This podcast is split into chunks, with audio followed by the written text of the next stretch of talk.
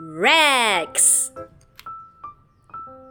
Once upon about 100 million years ago, there lived a terrifying Tyrannosaurus. He could crush boulders with his bare claws. He could pull whole trees out of the ground. Each night, he would stomp up into the hills looking for an empty cave to sleep in. The big dinosaur always slept well. No one dared wake him. One night, an abandoned egg in the corner of a quiet cave began to crack and slowly open. A little dinosaur stepped out. It crawled and stumbled and stumbled and crawled towards a huge, warm foot the little dinosaur spoke his first words. Tata, it said. Who dares wake me up? roared the big dinosaur. I am Tyrannosaurus Rex. Again. I am Tyrannosaurus who dares wake me up? roared the big dinosaur. I am Tyrannosaurus Rex! Rex? repeated the little dinosaur. You are no Rex, roared the big dinosaur as he stomped off down the hill. I am! Wait for me, Dad! said the little dinosaur. At the end of the day, Rex followed the big dinosaur up the hill to find the cave for the night. You're terrific, Dad, said Rex. Will you teach me to roar like you? Grunted the big dinosaur. I am trying to get to sleep.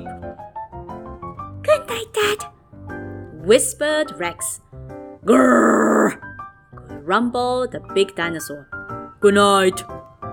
Day after day, Rex followed the big dinosaur everywhere. When the big dinosaur roared, Rex roared.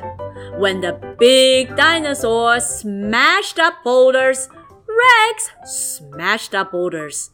Before long, Rex had learned how to uproot small trees. You're a fast learner, Rex. Ha ha ha! laughed the big dinosaur. One day, the big dinosaur and Rex were relaxing by a warm river of molten lava. Said Rex, when I grow up, will I be as terrifying as you? Will I, Dad?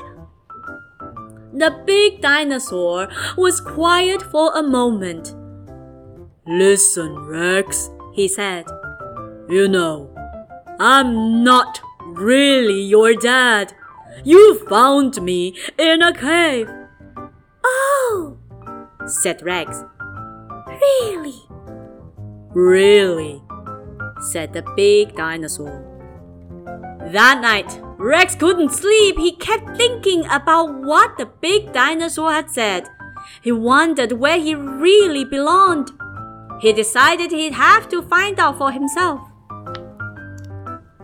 Rex wasn't sure where to look. He hadn't gone far when he heard a noise behind him. Rex turned. A group of hungry eyes were staring right back at him. He took a big breath and roared his loudest, most fearsome roar. And then he ran as fast as he could.